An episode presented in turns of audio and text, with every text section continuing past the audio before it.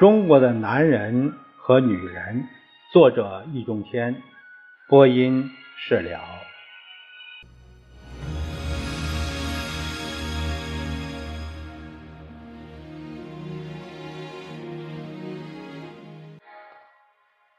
我们这节看第一章，呃，第一章的第五节说到的是寻找男子汉，题目是这个。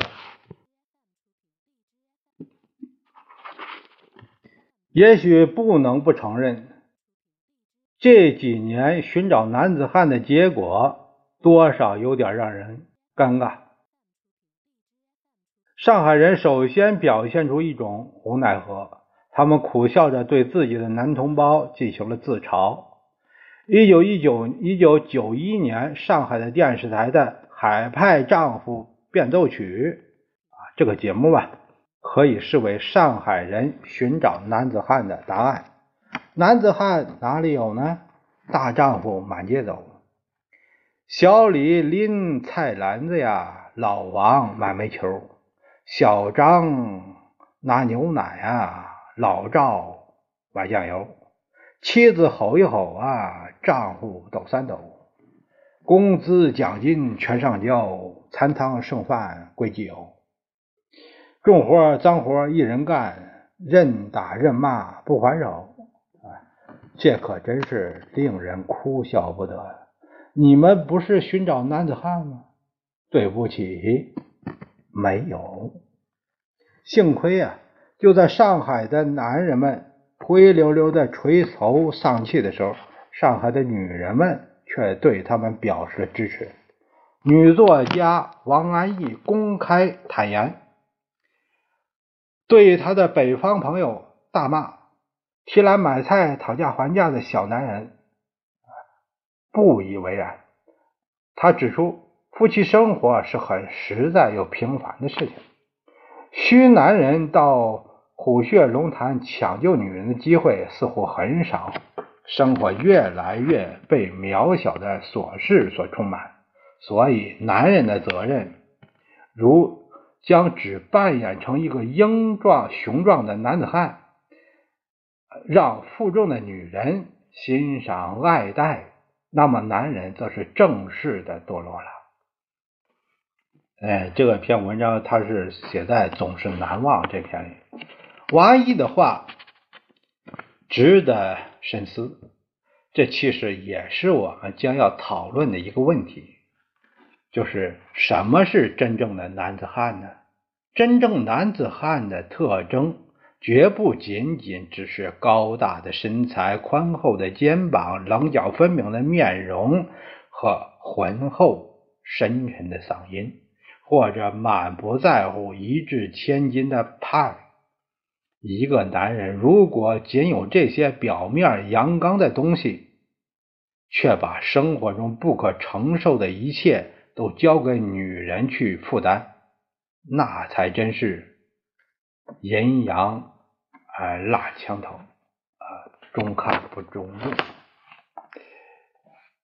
何况上海的女人也确实应该负一些责任。正如杨东平在《城市季风》中所指出的，上海男人的形象其实有一半多，一多半。是上海的女人设计和塑造的，而他们在进行这种设计和塑造时，有不少人又总是企图按照小家碧玉的审美理想，以月份牌和裁剪书上那种光洁温柔、甜嗲香喷的男人模式，把他们的丈夫打扮成漂亮的大男孩。他们既然喜欢这样的大男孩，那么上海的男人就有理由去继续当他的大男孩，因为要嫁给那些大男孩的毕竟是上海的嗲妹妹，而不是对此嗤之以鼻的北方假小子。再说，上海的男人又是那么的善解人意和会做家务。多么的体贴、温柔、乖巧啊！所有这些北方的大老粗有吗？如果说上海的男人在寻找男子汉的过程中表现了一种自嘲和无奈，那么北京的男人们，呃，便多少有点作戏和造假。的确，自古燕赵多悲歌，华北大平原上从来就不乏勇士、壮士和烈士。然而，今天的北京男子汉中也有不少其实是冒牌货。他们或者模仿日本影星高仓健的不苟言笑，呃，玩深沉；或者是模仿王朔小说中的人物，油嘴滑舌耍无赖；要不然就是像江湖上卖大力丸的那样练把式。概括起来，无非粗。皮、狂、俗、砍五个字，粗啊，包括外形的粗狂和言行的粗鄙。具体的说，就是一米八的个儿，满脸的络腮胡，牙缝里夹着韭菜叶儿，嘎吱窝或臭，或者是剃着光头和摆寸啊，一身狂气和匪气。一开口就是“操”，为了这份粗，其中甚或有故意不洗澡，或者是贴假胸毛的。说起来啊，我说一丁点的时候都都都想长护心毛，都没有。痞啊，主要是指一种大大咧咧、吊儿郎当、满不在乎、玩世不恭的人生态度。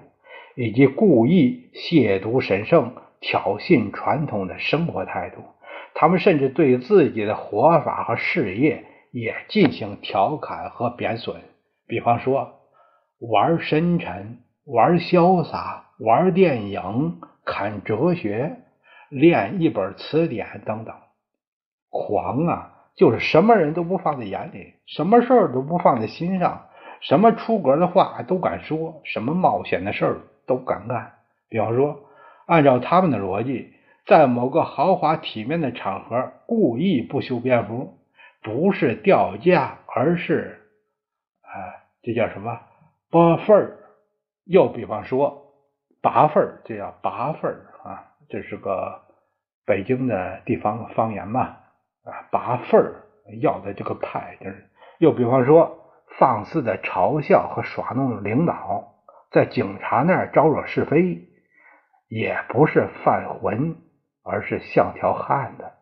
相反，胆小怕事的怂货，不敢抗争的软蛋和优柔寡断的面瓜，都被视为没男人味。说到俗，主要是要扫除假正经的酸气，因此故意和雅作对。所以，这个俗啊，不是市井小民的庸俗，而是江湖好汉的粗俗。是与大雅相对应的大俗，是一种平民包装的贵族派头。它不仅意味着可以骂粗话，更意味着用最通俗平常的词汇说出。并不简单，平庸的内容，既俗的可爱，又俗的高雅。当然，由此创造天分的不多，更多的只是跟着起哄。不过，满嘴都是诸如狂作、海聊、砍爷、绑架之类的词儿，或者也跟着别人在自己的圆领衫上印着一行字：“我们是害虫。”哎，这都有啊！砍，包括砍山、调侃。老话说啊，京油子、喂嘴子、保定府的狗腿子。一个不会砍的男人，在北京是不大被当做男子汉看待的。不会砍的没嘴葫芦，有似于上海的阿木林。呃，不过上海人精在心里，北京人呢油在嘴上，连他们谈情说爱也充满了坎味儿。关于这些，杨东平的记呃《城市季风》中多有描写啊，不妨参看一下。把粗痞、狂、俗、侃当做男子汉的一种标志，虽然未免多少有点反文化的味道，但其实有它的文化背景。前述江湖好汉或绿林英雄这一类人物，差不多都有粗、狂、俗这样的特征。比方说，武松人高马大，史进一身的花绣；李逵黑不溜秋啊是粗；扬言一对拳头专打天下硬汉，天王老子也不怕，便是。当朝太尉来了，也戳他几个透明的窟窿啊！这个是狂，开口闭口撒丫借丝啊，搓鸟打什么鸟紧，这是俗。不过啊他们一般不劈也不砍，砍是北京的地方特色，劈则多少有些时代的特征。因此，这种设计。便多少有了试图塑造有中国特色男子汉的意味。尽管设计者们未必自觉，也尽管这种设计未必成功，但较之呃一味的崇拜高仓健、史泰龙、啊施瓦辛格、阿兰德龙等洋影星，对从这个而言，这似乎更值得肯定一些。因为这毕竟是试图从中国传统文化中寻找借鉴和原型，以便塑造咱们中国自己的男子汉的形象。然而，这种设计却又是大成问题的。首先，所谓江湖好汉、绿林英雄，是否果真就是中国男子汉的标准类型，就值得商榷。江湖文化毕竟是一种亚文化、俗文化，它既无法代表中国文化的正宗，也无法代表中国文化的主流。何况他自身也有许多不良的倾向，以此为原型、为基点、为榜样，先就不妥。其次。即便这些英雄好汉果真就是中国古代男子汉的标准形象，一味的模仿也成不了什么大气候。如果自身缺乏足够的文化底蕴，那么无论是学古英雄还是学洋明星，学来学去只能学点皮毛，不是只学到了高仓健的高仓健的不苟言笑。便是只学到了黑旋风的满嘴的脏话，或者是把阿兰德龙的潇洒幽默变成了耍贫嘴，把浪子燕青的机智灵活变成了耍滑头。事实上，这类新型男子汉对于传统男子汉的仿效是相当表皮的。甚至连一些表面的东西也带有作伪的嫌疑，比如贴假胸毛之类的。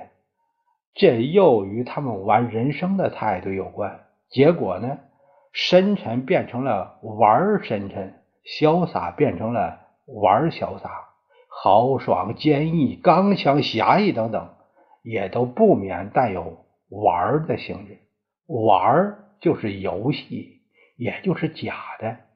更何况还发明了痞和砍，原本就表皮的阳刚被脾气一冲，还有多少呢？不苟言笑的硬派小生，结果被发现原来是侃爷，又有几分可信程度呢？与北京男性的痞子化相对应，上海的男性。则向着绅士化的方向发展。上海原本就有绅士传统。杨东平在《城市季风》中他说：“上海的知识男性或者有教养的上海人，无论是店员、工人，总是衣冠楚楚、彬彬有礼，做事认真可靠，规则有序，具有绅士风度。声名赫赫的文化名人，具有海派气质的，则华服革履，头发锃亮，一丝不苟。”派头十足。随着我国的对外开放，随着出国人员、留学人员、三资企业员工和白领阶层人员的增多，这一趋势的势头将有所有增无减。就连北京也不能免俗。总有一天，雅皮士将取代具有中国特色的嬉皮士，成为北京青年的新潮。那么，未来北京的绅士们会不会也变成上海那种买办型、职员型，甚至是小市民型的贫血的绅士呢？多半不会。上海的绅士基本上是以南方奶油小生为底本的，而未来北京的绅士却将以北方的红脸汉子为底本。西方的绅士风度。毕竟是在济世精神，念骑士，骑士英文，其实，哎呀，都读骑士就读骑士吧。本来是个济世哈，哎，很纠结。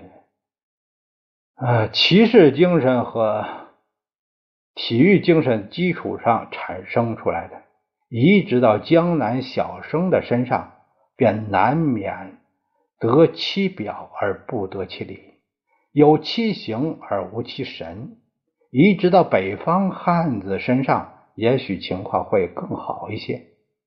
尽管侠客并不等于骑士，武术也不等于体育，但毕竟总有些相通或者类似之处。但是我们仍不认为北方汉子和江湖英雄的绅士化。就是重塑中国男子汉形象的出路。正如痞子文化，并非张扬中国男性阳刚之气的正途一样，学习和借鉴是必要的。然而，学习并不等于照搬，借鉴也并不等于取代。如果用贴那个假胸毛的方式来照搬西洋绅士的形象，那就充其量。只能造就一批同样不伦不类的假洋鬼子。在寻找男子汉和重塑男子汉的浪潮中，有一种现象并未引起足够的重注意，这就是新派武侠小说风靡全国。新派武侠小说的风靡，其原因是多方面的。新派武侠小说不同于旧武侠，其区别也是多方面的。但站在本书的立场上，我以为他们新就新在打破了有英雄就无爱情，有爱情则无英雄的旧格局，把英雄传奇和爱情传奇融在了一起。在不少新派武侠小说的经典之作中。男女主人翁的形象都与旧江湖武侠和旧才子佳人全然不同。无论男侠亦或是女侠，差不多都是既侠义果敢又温柔多情，既武艺高强又风流潇洒。正所谓，一个是温柔美婵娟，一个是呃翩跹美少年。一个拔长线跨神雕，心系佳人路迢迢；一个呢，挥柔仪斩清源，玉洁冰心有谁怜？真不知倾倒了多少中国当代的读者。无论这些新派的武侠小说的作者初衷如何，他们都有意无意的为中国当代男子汉形象的重塑。提供了一种可资借鉴的模式。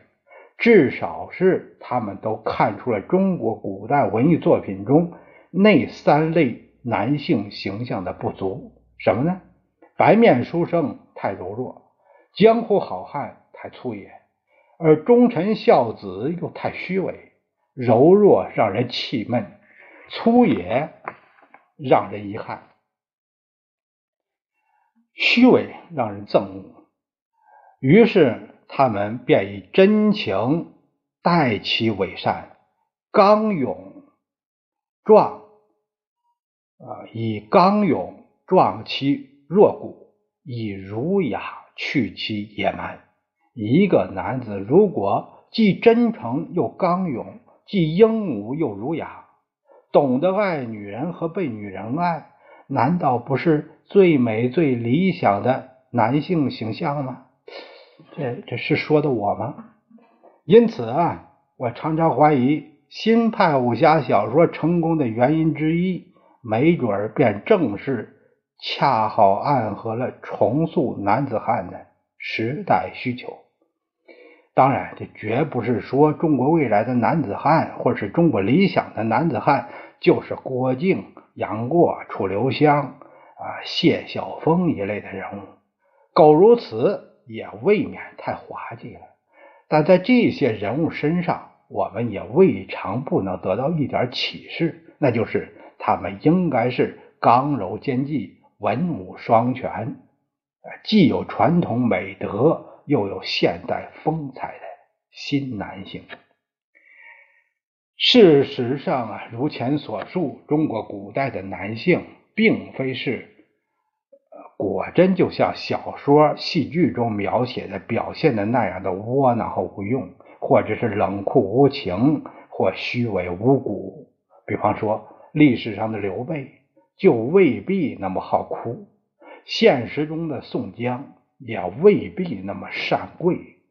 相反，像模像样、可歌可泣、英气勃勃、令人喜爱的杰出男性和风流人物。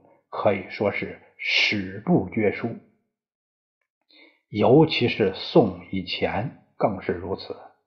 从先秦至盛唐，我们民族真可谓英雄辈出。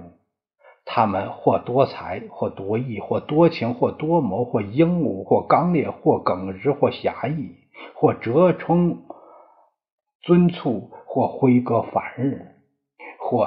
崛起蓬蒿，布衣以倾向；或羽扇纶巾，谈笑间，樯橹灰飞烟灭，真是何等令人神往！可惜宋以后这样的人物已经日渐稀少了。即便有一些凤毛麟角，也嫌成色不足，甚至连带老前辈们在舞台上也越来越不像样了。只要将宋以后的小说、戏剧中的历史人物、史书上的记载比较一下，就不难看出其中的微妙。总之啊，宋以前的中国男人大体上还是很像男人的，宋以后，对不起，就不大像。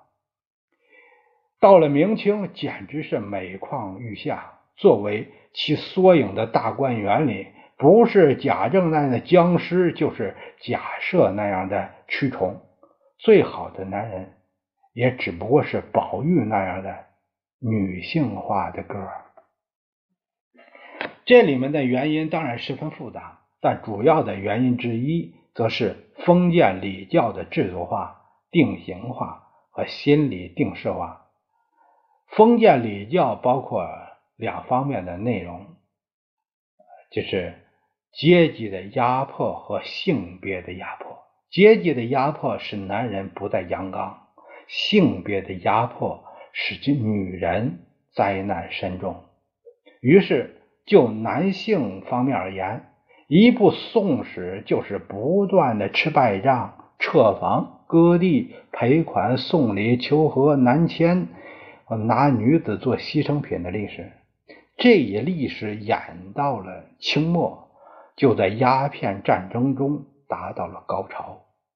就女性方面而言，从宋元到明清，则是贞洁观越来越被推向了极端，自主权越来越丧失殆尽的历史。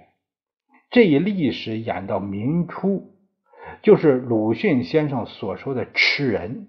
总之，宋之后，男人已不大能压迫别的男人。便只好去压迫自己的女人，结果他们并未因此而更像男人，反倒在文艺作品中成了躲藏于女人羽翼之下的窝囊废。作为《宋史演义》的杨门女将，就是最典型的例子。显然，要重塑中国的男子汉形象，就。既有正本清源的工作，又有拨乱反正的任务，关键是如何塑造新中国人。这当然又是一个太大的话题，只好以后再说了。更何况在这里还有一系列作为前提的问题需要讨论，其中就包括女性问题。男人的一半是女人。如果男人不像女人，嗯，如果女人不像女人，那么男人也很难像男人呢。更何况在中国，男人不单是女人生育的，而且在很大程度上也是女人教育和培养出来的。那么中国的女人又如何呢？哎，这句，抱歉啊，我先把这个是这个。这个段落就读完了啊。好，我我直接说一说一下吧。他说是什么玩意儿？说什么？说在中国，男人不单是女人生的，而且在很大程度上也是女人教育和培养出来的。这这。嗯，外国的其他的国家还有男人生的，切，有意思，这话说的，好吧。